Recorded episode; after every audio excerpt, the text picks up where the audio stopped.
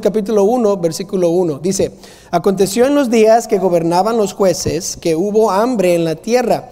Y un varón de Belén de Judá fue a morar en los campos de Moab, él y su mujer y sus dos hijos. El nombre de aquel varón era Elimelech y el de su mujer Noemí. Y los nombres de sus hijos eran Malón y Kelión. Efrateos de Belén de Judá llegaron pues a los campos de Moab y se quedaron ahí. y murió Elimelech, marido de Noemí, y quedó ella con sus dos hijos, los cuales tomaron para sí mujeres moabitas. El nombre de una era Orfa y el nombre de la otra Ruth. Y habitaron allí unos diez años. Y murieron también los dos, Malón y Kelión, quedando así la mujer desamparada de sus dos hijos y de su marido. Entonces se levantó con sus nueras y regresó a los, de los campos de Moab, porque oyó en el campo de Moab que Jehová había visitado su pueblo para darles pan. Salió pues del lugar donde había estado y con ella sus dos nueras y comenzaron a caminar para volver a la tierra de Judá. Y Noemí dijo a sus dos nueras, andad Volveos cada una a la casa de su madre, Jehová haga con vosotras misericordia como lo habéis hecho con los muertos y conmigo. Os conceda Jehová que halléis descanso, cada una en casa de su marido. Luego las besó y ellas alzaron su voz y lloraron. Esta tarde quisiera predicar el primer mensaje de la serie que lo titulé Tragedia en casa. Tragedia en casa. Oremos juntos. Señor, te pido que bendigas estos momentos que tenemos juntos.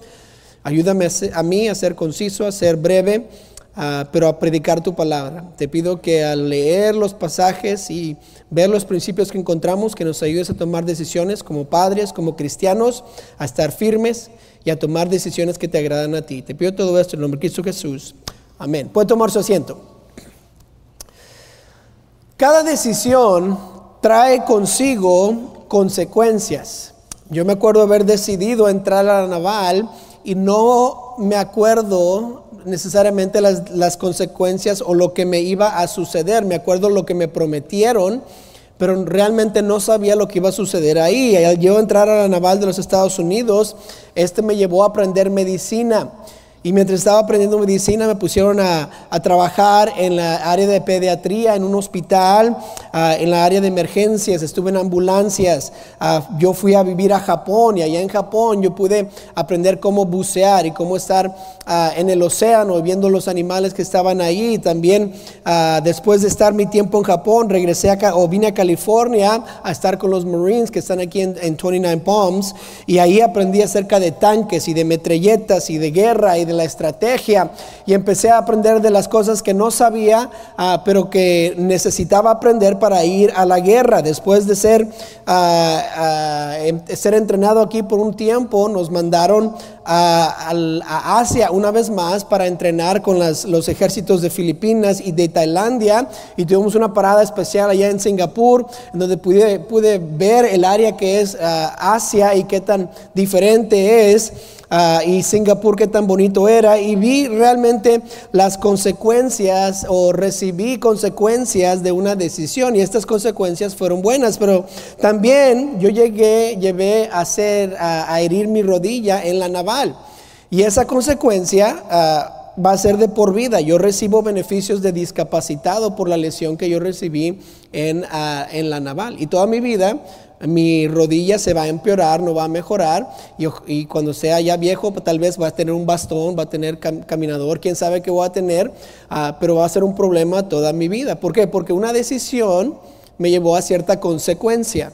a otros de mis compañeros salieron mucho más discapacitados que yo. Hay otros que ni 30 años tenían y ya tenían aparatos para que les ayudaran a escuchar porque ya estaban, uh, estaba muy mala su, oído por tantas balas que, que habían escuchado. Ah, esto es parte de la consecuencia de una decisión que todos tomamos al entrar a las Fuerzas Armadas. No sabemos qué nos va a suceder, pero de todas maneras decidimos yo voy a entrar y para servir o lo que sea. Tenemos una, digamos así, tenemos un sueño por cual entramos y fuimos ah, enlistados, sin embargo hay consecuencias por tratar de vivir ese sueño. Ah, comenzamos, ¿verdad? Aquí en esta historia con Elimelech y su esposa Noemí y ellos tomaron una decisión que les trajo consecuencias que no sabían que iba a suceder, pero de todas maneras tomaron la decisión. ah, no había suficiente comida en Belén y deciden irse a un lugar donde sí hay comida y ese lugar se llama Moab. Ahora, si nada más tenemos esas dos partes de la, de la, historia, no suena como una mala decisión. Como padres, yo creo que usted y yo estaríamos de acuerdo que si no tengo comida, ¿qué voy a hacer? Todo lo que se, necesita hacer para proveer comida para mi familia. No me voy a quedar ahí sentado y morir sin, eh, con hambre, sino voy a hacer todo lo posible para yo proveer para mi familia. Sin embargo, no es tan simple, no fue tan simple esta decisión. No nada más era que no hay comida, tenemos que ir a donde hay comida. Ah, si se acuerda, estamos en la época de los jueces. Y si vemos la historia de Israel, comienza en el éxodo de Egipto, después se va a la época de la conquista, en donde Josué está conquistando la tierra prometida, inmediatamente desde la conquista sigue la época de los jueces. Acabamos la época de los jueces y vamos al reino, después al reino dividido y después a la cautividad, donde ellos son llevados con Nabucodonosor a Babilonia. Estamos en el medio de la historia de, de Israel, estamos en la época de los jueces. Y si usted se acuerda, en la época de los jueces hacían lo que bien les parecía, Dios les mandaba un opresor. Después los israelitas clamaban a Jehová porque estaban siendo oprimidos y Dios enviaba un juez y los liberaba. Vivían bien mientras el juez vivía y cuando el juez moría, regresaban a hacer lo que bien les parecía. ¿Se acuerdan del ciclo que aprendimos en jueces? Una y otra vez el pueblo de Israel está haciendo esto, ah, ah, este, está haciendo este ciclo. Ahora estamos viendo Ruth y en Ruth el versículo 1 nos dice que es el tiempo donde gobernaban los jueces. Entonces todos están haciendo lo que bien les parecía. Y Elimelech decide hacer lo que bien le parece. ¿Por qué? Porque no hay comida, entonces voy a ir a donde sí hay comida. Este, esta, esta familia está viviendo en el fin de la época de los jueces. ¿Cómo sabemos eso? Porque, ah, porque ah, Ruth y Boz fueron los bisabuelos del rey David. Y si Samuel fue el último juez y Samuel pudo uh, ungió al rey Saúl y al rey David, quiere decir uh, que estaban al fin del tiempo de los jueces. Ahora, usted se acuerda de que, de que cuando uno hace lo que bien le parece, ¿qué sucede? Pues las cosas no salen bien. Llegamos a un momento donde todo es, uh, todo es perverso. Y están ellos ya casi al final de esta época. Elimelech dirigió a su familia en contra de lo que Dios había ah, mandado. Moab no era una parte de la tierra prometida. Si usted lee Éxodo y números y todo eso, Moab es el lugar donde esperaron para entrar a la tierra prometida. Moab no era la tierra que Dios les había prometido. Ah, Moab eh, en sí fue el hijo de Lot que concibió con su hija. Entonces, desde el principio, el pueblo de Moab era un pueblo malo, un pueblo perverso, un pueblo malvado. Dice Génesis 19:36. Las dos hijas de Lot concibieron de su padre. Y dio a luz la mujer un hijo y llamó su nombre ¿qué? Moab, el cual es padre de los moabitas hasta hoy. La menor también dio a luz un hijo y llamó su nombre Ben Amí, el cual es padre de los ¿qué? De los amonitas hasta hoy.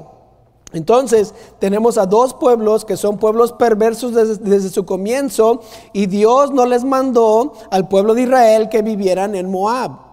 Los mandó a la tierra prometida de Canaán. Dios quería también el corazón de su pueblo. Y mucho antes de que ellos entraran a la tierra prometida, Él les prohibió de que se casaran con personas de otras naciones. ¿Por qué? Porque le iban a robar el corazón de Jehová a otros dioses, como dice Deuteronomio 7.3. Y no, eh, no emparentarás con ellas, no darás tu hija a su hijo, ni tomarás su hija para tu hijo. ¿Por qué? Porque desviará a tu hijo de en pos de mí. Y servirán a dioses ajenos, y el furor de Jehová se encenderá sobre vosotros y te destruirá pronto. Ellos se fueron a Moab y obviamente ¿qué va a pasar cuando yo me llevo a mis hijos que ya son mayores a una ciudad donde hay mujeres? Pues se van a casar con las mujeres que están en esa ciudad. ¿Y qué sucede? No son mujeres que Dios les dijo cásense con ellos. Están fuera de la voluntad de Dios. Elimelech temía que su familia iba a morir de hambre. Pero al leer el resto del libro, nosotros leemos que Ruth y Noemí regresan a Belén y ¿saben qué es lo que sucede en Belén? Nadie murió. Todos siguen vivos. Tenían miedo de hambre, sin embargo, los, todos los familiares de Noemí siguen vivos. Entonces, ¿qué pasó? No se murieron de hambre. Fue un miedo que tenían que no, era, no estaba basado en la realidad ni en las promesas de Dios. Solo fue una excusa para mudarse o irse de donde Dios los había puesto. Es que no hay comida, entonces nos vamos. Como cristianos tenemos que tener mucho cuidado con razonamientos iguales. Si estamos tomando decisiones para nuestro hogar, nuestra familia o nuestra propia vida, si decimos cosas como es que no, no hay suficiente dinero, por eso tengo que irme allá. Si esa es nuestra razón principal, normalmente vamos a tomar una mala decisión. Vamos a empezar con tragedias en casa. Te digo cosas como que mis hijos no entienden el español, por eso me voy a ir a otro lugar. ¿Qué estoy haciendo? Estoy dejando que otras personas tomen decisiones por mi familia y no que Dios me esté dirigiendo. Ahora no estoy diciendo que no sea una buena razón, sin embargo, la mayoría de veces que alguien dice es que mi hijo no entiende español, por eso me voy, es una excusa nada más. O tal vez es que esta ciudad es muy peligrosa, California está muy loco, por eso nos mudamos. Sí, en México también está feo y en Texas también matan a gente y en Florida también hay rateros y ladrones. Solo porque me mudo de un lugar que parece peligroso no significa que Dios me va a cuidar ahí también. Cualquier lugar a donde yo voy hay, hay maldad en ese lugar. Una y otra vez el lugar donde yo estoy no indica si estoy en la voluntad de Dios o no. Si Dios me dice aquí estoy, entonces esta es la voluntad de Dios en mí. ¿Qué le va a decir usted a un misionero que está en México en medio de todos los carteles que se, que se mude de ahí? O que siga la voluntad de Dios. Pues si sigue la voluntad de Dios, Dios te va a proteger. Le decimos una y otra vez, y ese debe ser nuestro caso aquí también. Es que está mejor allá, es que el paso está verde allá, es que allá hay más trabajo, es que allá, y siempre vemos, si esa es mi razón de hacer algo, no voy a tomar decisiones correctamente. Mi trabajo, mi iglesia, mi casa, mi ciudad, todo es parte de la voluntad de Dios y la única buena razón para mudarme o salirme de ese trabajo o irme a donde yo vi, a otro lugar a vivir es porque Dios me está guiando, no porque hay maldad en la ciudad o porque no hay suficiente comida aquí o porque no hay suficiente dinero. Eso solo son situaciones en donde Dios nos pone, no necesariamente es la razón que debemos ir. Ahora, las otras razones, ah, otras razones pueden ser beneficios o tal vez señales de que Dios quiere que me mueva ah, y me mude a cierto lugar, pero el tomar decisiones porque es mejor para mi familia no es la razón correcta. La razón correcta siempre es qué es lo que Dios me está diciendo hacer. Lo demás puede ser un bono. Dios me dijo que tengo que irme a aquel trabajo, entonces tal vez voy a recibir más dinero y eso está bien. Pero no comienzo con el dinero y me mudo, sino me comienzo con Dios me está moviendo y me muevo. Yo he visto personas, ¿verdad?, mudarse por trabajo y luego pierden a su familia. ¿Por qué? Porque hacen del trabajo, del dinero su Dios. Porque si el trabajo me lleva aquí, voy allá. Si el trabajo me lleva allá, voy allá. Si el trabajo me lleva a aquel lado, voy de aquel lado y pierden a su familia porque el, el trabajo se convierte en Dios y no Dios en Dios. Yo he visto a otros buscar novios o novias en la universidad porque dicen aquí en la iglesia, no hay nadie, no hay buenos muchachos, todos están feos, las mujeres no me hablan. Ok, pero ellos sufren toda su vida de casados porque lo hicieron afuera de la voluntad de Dios. Y solo si quiero pausar para todos los solteros aquí, no busques a nadie fuera de la iglesia. Si tú piensas que eres un 10, no, no, no, eres como un 3, ¿ok? Y dele gracias a Dios que hay un 4 aquí en la iglesia donde puedes decirle, puedes salir conmigo a un cafecito, ¿ok? No creas que eres tan así, tan guapo, tan, tan fuerte y tan Arnold Schwarzenegger, ¿ok? Entonces, yo he visto a otros dejar a la iglesia porque tuvieron un problemita con alguien, nunca resolvieron el problema y 10 años después tienen remordimiento por esa decisión, porque siguen pensando en lo que sucedió hace 10 años, que tal vez no tenía razón por qué pensar en ello por tanto tiempo. Nuestras decisiones son importantes y tienen que ser basadas en qué es lo que Dios quiere que yo haga. No es que allá hay más dinero, que aquí hay buena comida, es que allá es más seguro y todo lo demás. Todo lo demás es que circunstancias. Y todas las circunstancias cambian. Y vamos a ver aquí los resultados de la familia de Elimelech del salirse de la tierra prometida. En otras palabras, de la voluntad de Dios. Ellos, en vez de quedarse donde Dios les había puesto, donde, donde era la voluntad de Dios para ellos, salieron de la voluntad de Dios y vinieron resultados. O, o como el título dice, hubo tragedias en su casa. Tragedias. Veamos estos tres resultados. Note el primer resultado de ellos, el número uno, que fue la muerte. Fue la muerte. El versículo 3 dice esto, dice, y murió Elimelech, marido de Noemí. Y quedó ella con sus dos hijos, los cuales tomaron para sí mujeres moabitas, el nombre de una era Orfa y el nombre de la otra Ruth, y habitaron allí diez años. Cinco, y murieron también los dos, Malón y Kelión, quedando así la mujer desamparada de sus dos hijos y de su marido. Vemos en el versículo 1 que Elimelech toma a su familia y los saca de la tierra prometida al mundo, que es Moab, ¿verdad? Es una representación del mundo, porque había escasez de comida. Y si hacemos la pregunta, pues ¿qué sucede cuando, hay, cuando no hay comida? Pues nos morimos. ¿Ah? Si, no, comemos, vamos a morir. No comemos el lunch, ¿verdad? Porque estuvimos bien ocupados y ¿qué estamos? Dame de comer algo, vieja, porque estoy tan hambriento que no comí nada en la tarde y solo por faltar una comida. Imagínense. Ellos pensando, vamos a, vamos a sobrevivir, no vamos a sobrevivir. Y están pensando, si no comemos, ¿qué, vamos, qué va a pasar? Me voy a morir.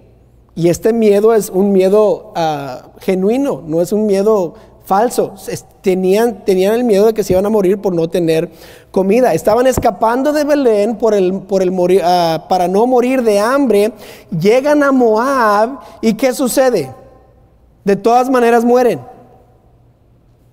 Entonces estaban tratando de evadir una consecuencia o un resultado de lo que está sucediendo en la tierra prometida. Se alejan de la tierra prometida, de la voluntad de Dios, en otras palabras, y reciben el mismo resultado por el cual estaban escapando. O sea, no escaparon la razón que, que se fueron, murieron de todas maneras. Llegando a Moab, todos los planes cambiaron. Yo me imagino que Noemí y, y Elimelech estaban pensando, oh, allá en Moab está todo verde y lo que podemos hacer es comenzar de nuevo y tenemos suficientes ahorros y, vamos a ir allá y vamos a hacer ah, buenas cosas y sí, vamos a seguir orando a Dios y vamos a estar, ah, ¿verdad? Que Jehová va a ser nuestro Dios, pero lo que podemos hacer es, este, sobresalir a nuestra familia y estaban bien contentos y tenían muchos planes porque nadie se muda pensando, ay, nos vamos a mudar para morir. ¿Va que no? Nos mudamos para tener mejor vida. Y llegaron ahí y el mismo resultado o el mismo miedo que tenían por, por quedarse en Belén, lo recibieron eso allá en ah, Moab. Yo pienso también en Lot, ¿verdad? Como la decisión de Lot de, irse, alejarse de, de, su, ah, de su tío Abraham, un hombre fiel al Señor, ¿qué le sucedió a él? ¿Se, se acuerdan? Se separaron porque ah, los, ah, los, los este, pastores de ambos estaban peleando y dijo Abraham, bueno, tú vete para la izquierda, yo me voy a la derecha, o si tú vas a la derecha, yo me voy a la izquierda, y dice la Biblia que Lot alzó sus ojos y vio allá por donde estaba Sodoma y Gomorra, que estaba verdecito, y dijo, no, yo me voy para allá. En vez de allá, yo me voy a, aquella dirección que está adelante. Y Lot se va y lo vemos que él comienza a tomar decisiones porque allá hay buenos pastos fuera de las ciudades de Sodoma y Gomorra. ¿Verdad? Le hacemos fast forward, ¿verdad? Unos cuantos años y eh, ahora Dios va a destruir a Sodoma y Gomorra y le dice a Abraham, hey, este eh, voy a destruir a Sodoma y Gomorra. Y Abraham le dice, ¿qué, ¿qué, tal si hay diez justos? ¿Lo destruirás? Él dice, no, no lo destruiré. Y Abraham fue a buscar diez justos y no encontró a diez justos. Y Dios va a destruir a Sodoma y Gomorra. ¿Y dónde encontramos a Lot? Encontramos a Lot como uno de los líderes de Sodoma y Gomorra. Ya no está afuera, sino ya está parte de Sodoma y Gomorra. Y el ángel le dice a Lot, hey, salte de aquí con toda tu familia. ¿Por qué? porque si no te vas a morir. Vamos a, este, esta ciudad va a ser destruida. Entonces, él, si se acuerda la historia, Génesis 19, él levanta a sus yernos. Tiene dos yernos, entonces quiere decir que tiene cuatro hijas, dos solteras, ¿verdad? Dos ah, que se fueron con él y dos casadas. Y los dos yernos le dicen, ya, estás loco, no te creemos. Y él dice, se va a destruir la ciudad, alguien va a destruir la ciudad, Dios va a destruir la ciudad y no le creen. Entonces él agarra a las dos, a las dos hijas solteras que tiene, a su esposa, sale de, Sodoma y Gomorra. Dios empieza a destruir a Sodoma y Gomorra. Y se acuerdan, la esposa de Lot se da vuelta, ve hacia atrás y se convierte en, en un pilar de sal. Y Lot perdió no nada más a tres, pero a cinco, porque ya tenía sus yernos. A cinco personas de su familia por estar fuera de la voluntad de Dios. Igual, ¿por qué? Porque tomó una decisión que parecía bien, aquí hay un pasto verde, me voy a acercar ahí, no me voy a meter, pero me voy a acercar porque está muy buena la, el pasto aquí para mis ovejitas. Y los años después, ¿qué sucede? Muerte, muerte en su familia. Su decisión acercarse a Sodoma le dio el resultado de cinco muertos en su familia. Se alejó de Dios, se acercó al mundo porque había más dinero ahí o había más beneficios ahí y el resultado fue muerte. Ahora, ¿qué cree que va a pasar si usted toma una decisión solo porque hay más dinero allá? Acuérdese, no, no es malo decidir, voy a hacer esto porque hay más dinero aquí. Lo malo es que esa es mi única razón por irme allá. Pero ¿qué pasa? Ahora, ninguno de nosotros pensamos que nuestras decisiones así pequeñas nos van a alejar de Dios tanto que nuestra familia va a morir físicamente. Y yo no estoy diciéndole aquí que si usted se aleja de Dios, que Dios le va a, quitar a toda su familia. Sin embargo, sí ha sucedido. Pero lo que estoy diciendo es que muerte es parte de alejarse de la voluntad de Dios. Usted puede tener muerte en las relaciones que tiene con otras personas aquí. Si usted se empieza a alejar de las cosas de Dios, ¿qué tanto va a querer acercarse con los miembros de la iglesia? De los amigos que tiene aquí, de las amistades que Dios les ha, forjado juntos y ahora son amigos de por vida. Si usted se empieza a dejar la voluntad de Dios, ¿qué va a suceder? Pues esas relaciones van a morir.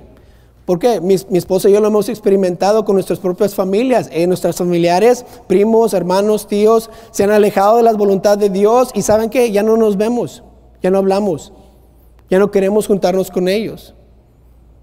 ¿Por qué? Porque no estamos en yugo igual, estamos en yugo desigual, tienen otra manera de pensar, están locos y esa relación que teníamos antes se ha muerto. ¿Por qué? Porque están lejos de la voluntad de Dios. Hay muerte espiritual por falta del Evangelio también. Imagínense, usted se aleja de los caminos de Dios y sus hijos dejan todos los caminos de Dios porque lo vieron usted dejarlo.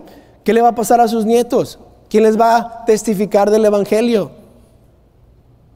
¿Qué tal aquel tío que usted le ha evangelizado por años y años y años y años y usted deja las cosas de Dios? Ese, es, esa vida espiritual va a morir. ¿Por qué? Porque ahora ya no tenemos el celo para evangelizar una vez más y va a ver nuestra vida y va a decir, ¿para qué me meto a la iglesia como tú te metiste si tú la dejaste en cinco años, si la dejaste en diez años? Y hay muerte espiritual por falta del evangelio. Hay muerte de crecimiento espiritual. En vez de usted crecer y hacerse más como Cristo, como Dios nos manda a ser cristianos, ¿qué va a suceder? Mi crecimiento espiritual no, no, no nada más va a dejar de crecer, sino va a morir. Y ahora no me parezco más a Cristo, me parezco más a mí mismo. Y peor tantito, la relación que tiene con Dios va a morir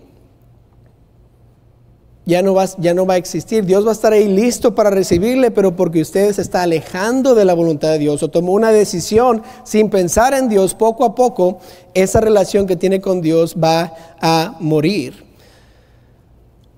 Obviamente no, no podemos eliminar la posibilidad de que haya muerte física, pero usted y yo hemos escuchado tal vez de tragedias en familias creyentes que se alejan de los caminos de Dios. Y sí existe. Pero el yo tomar decisiones y alejarme de Dios siempre trae una, uh, siempre trae muerte. Puede ser espiritual, puede ser con relaciones, puede ser con familiares, puede ser físicamente.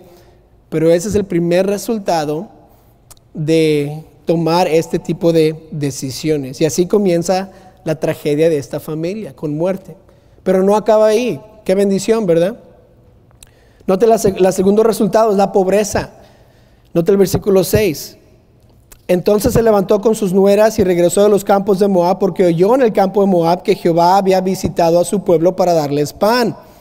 Salió pues del lugar donde había estado y con ellas y sus dos nueras y comenzaron a caminar para volverse a la tierra de Judá. Noemí toma a sus nueras y ahora se va, ¿verdad? Y sabemos que eran pobres, ¿por qué? Porque los hombres eran los que traían las riquezas al hogar y ahora vemos que no hay ni siquiera el papá ni los dos varones y ahora las tres viudas no tienen manera de ganar dinero. Sabemos que esto es algo importante o, que las mujeres en estos tiempos sin hombres eran pobres porque dice en Santiago 1.27 que la religión pura y sin mácula delante de Dios del Padre es esta, visitar a los huérfanos y a las viudas en sus tribulaciones y guardarse sin mancha del mundo. En otras palabras, las viudas no podían ah, sostenerse muy bien. Las, ah, si se acuerdan, que en Levítico Dios les da a los israelitas leyes acerca de los pobres y les dice que ah, tienen que dejar que los pobres recojan cosas de la ciega para que también puedan sobrevivir. En Levítico 19:9 dice, cuando ciegues a la mies de tu tierra, no cegarás hasta el último rincón de ella, ni espigarás tu tierra cegada, y no rebusca, rebuscarás tu viña, ni recogerás el fruto caído de tu viña. ¿Para qué? Para el pobre y para el extranjero lo dejarás, yo Jehová vuestro Dios. Y vemos que Noemí y Ruth cuando regresan a Belén, ¿qué sucede? Ah, Noemí está haciendo esto, está recogiendo cosas que son para los pobres. ¿Por qué? Porque no tenían dinero, ya no tenían bienes, eran ah, pobres. Este hogar tenía el potencial de tener mucha ganancia con los dos hijos y el papá. Sin embargo, Dios quita la habilidad de que ellos sean ah, beneficiados financieramente y ellos regresan, ellas dos regresan a Belén pobres. Pero eso no era el plan. ¿Qué era? Era regresar con bienes, era regresar saludables, era regresar listos para vivir una vez más ahí. Uh, Deuteronomio 8, 18 dice, sino acuérdate de Jehová tu Dios, porque Él te da el poder para hacer las riquezas, a fin de confiar su pacto que juró a tus padres como en este día. Muchas veces pensamos que nuestro ingenio y nuestra manera de trabajar nos va a traer prosperidad y riquezas, pero la verdad es que Dios es el que decide si nos va a prosperar o no. Él me da la habilidad, Él me da la fuerza, Él me dice, Él decide si es que mi, mi obra, mi trabajo va a ser bendecido o no. Dios es el que me da las riquezas. Y me imagino que Elimelech estaba pensando, qué bonito, tengo dos hijos, ah, entonces quiere decir que los tres vamos a poder trabajar bien y vamos a regresar bien, bien listos, robustos, con mucho dinero y no regresan de esa manera. Cuando comenzamos a confiar en otras cosas en vez de Dios, Él nos hace saber que Él sigue siendo Dios. En Job 1.21, ¿se acuerdan lo que dice? Desnudo, de salir del vientre de mi madre y desnudo volveré allá. Jehová dio ¿Y qué hizo también Jehová? Jehová quitó. Sea el nombre de Jehová bendito. Nuestra esperanza no debe ser en, ah, perdón, nuestra esperanza debe estar en Dios quien nos da todas las cosas, no en el dinero que tenemos en el banco. Y no puedo ver solo mis decisiones y decir, es que allá hay más, por eso me voy para allá y decir, voy a prosperar. No sabemos. Dios tiene todo bajo control. En 1 Timoteo 6, 17, a los ricos de este siglo manda que qué? Que no sean altivos, ni pongan las esperanzas en dónde? En las riquezas, las cuales son inciertas, sino en quién? En el Dios vivo. ¿Qué, qué, qué pasa? ¿Qué nos da? Nos da todas las cosas en abundancia para que las disfrutemos. No dice que todos los ricos se ganan. No, no, no. Dios nos da todas las cosas. Los ricos son ricos porque Dios se las dio. Y yo soy pobre porque no sé administrar bien mi dinero. ¿Ok? Pero ¿qué pasa? Si tomo decisiones solo para ser prosperado, no me garantiza la prosperidad. ¿Por qué? Porque Dios está en control. Dios es el que me puede dar hoy y quitar mañana. Y Elimelech tomó la mala decisión, o el resultado de su decisión fue pobreza, pero ese no era el propósito de su mudanza. ¿Y cuánto tomó, perdón, cuando tomo una decisión basada solamente en más dinero, normalmente no recibo todo el dinero que pensé que iba a recibir? ¿Quién se ha dado cuenta que hay impuestos? ¡Ah, qué feos son los impuestos! Pero que Dios es peor que los impuestos, Él puede quitarle todo. Entonces, ¿qué, fue otro resultado? La pobreza. Número tres, el, último resultado es esto, que es lo peor, es la amargura. Nota el versículo 15, ¿qué sucedió? ¿Se acuerdan la historia? Noemí y Ruth regresan. Y el versículo 15 dice, Noemí dijo, he aquí tu cuñada se ha vuelto a su pueblo y sus dioses, de tú tras ella. Y respondió Ruth, no me ruegues que, que, te deje y me aparte de ti, porque donde quiera que tú fueres, iré yo, y donde quiera que tú vivieres, viviré. Tu pueblo será mi pueblo y tu Dios mi Dios. Donde tú murieres, moriré yo, y ahí seré sepultada. Si así me haga Jehová y aún me añada, que solo la muerte hará separación entre nosotras dos. Ahora, pausemos. Aquí estamos viendo las primicias de la misericordia de Dios y de la gracia de Dios. Elimelech y Noemí no merecían una, una nuera como, Ruth, pero se las dio de todas maneras. Entonces, esta historia no es de Elimelech y Noemí y Ruth. Este libro de Ruth es acerca de cómo Dios toma las tragedias y las transforma en triunfo. Y estamos comenzando aquí a ver las primicias de la misericordia de Dios en quien les permitió ah, casarse estos hijos. Ahora sigamos. Uh, versículo 20, y él respondió, no me llaméis Noemí, sino llamadme que Mara, porque en gran amargura me ha puesto quién? El Todopoderoso. Yo me fui llena, pero ¿quién? Jehová me ha vuelto con las manos vacías. ¿Por qué me llamaréis Noemí, ya que Jehová ha dado testimonio contra mí y el Todopoderoso me ha afligido? ¿Están leyendo y viendo la amargura que tiene Noemí, cambió su nombre a Mara. Mara significa amarga, Noemí significa amable o agradable. Y si se acuerdan en la historia de Éxodo 15, 23, dice, llegaron a Mara y no pudieron beber las aguas de Mara porque eran amargas, por eso le pusieron el nombre Mara. Es la misma palabra. Noemí está diciendo, yo soy igual que esas aguas. No quiero, no, no, quiero que, me, que sientan que soy dulce, que yo no soy dulce, yo no soy amarga. Y noten a quién le culpó su situación. ¿A quién se la culpó? Al Dios Todopoderoso. Jehová me los quitó. Yo, yo, fui buena y me regresó vacía. Está ahí llore, llore, llore. Y culpando a Dios. Pregunta, ¿quién tomó la decisión de irse de la voluntad de Dios? No fue Dios. Dios no les dijo, váyanse. Ellos tomaron la decisión de irse porque porque había hambre en Belén. Qué ignorante, qué orgulloso tal vez de no ponerse las culpas, ¿verdad? Y decir, no fue mi culpa. No, está culpando al Dios Todopoderoso que la ama, que tiene misericordia sobre ella y al cual regresó. ¿Qué cosas? Que no, no pudo ver más allá de su tristeza para aceptar las consecuencias de sus propias decisiones. Y ese es el tipo de amargura que está viendo aquí eh, Noemí. Tengo un familiar, mi esposo y yo tenemos un familiar que cada vez que viene a la casa, ah, todo el día, todos los días, se está quejando, quejando de todo lo que le sucedió hace 20 años de tanto que le estafaron, de tanto que perdió. Tenía medio millón de dólares y luego este, vino el 2008 la recesión y los perdió todos y vendió todas sus cosas que no fue nada y se mudó. ¿Por qué? Porque estaba bien enojado con la iglesia que tenía, con la, con la casa que tenía y se, se fue. Y ahora vive su vida ah, bien tranquilo, como él dice. Salgo trabajando aquí y allá para sobrevivir, ni siquiera para hacer dinero. Y todo el día está hablando de lo malo que le ha pasado. Lo único que sale de su boca es que nadie me quiere, todos están en contra de mí, todos quieren mi dinero, nadie me aprecia. ¿Y saben qué? No me gusta pasar tiempo con esa persona.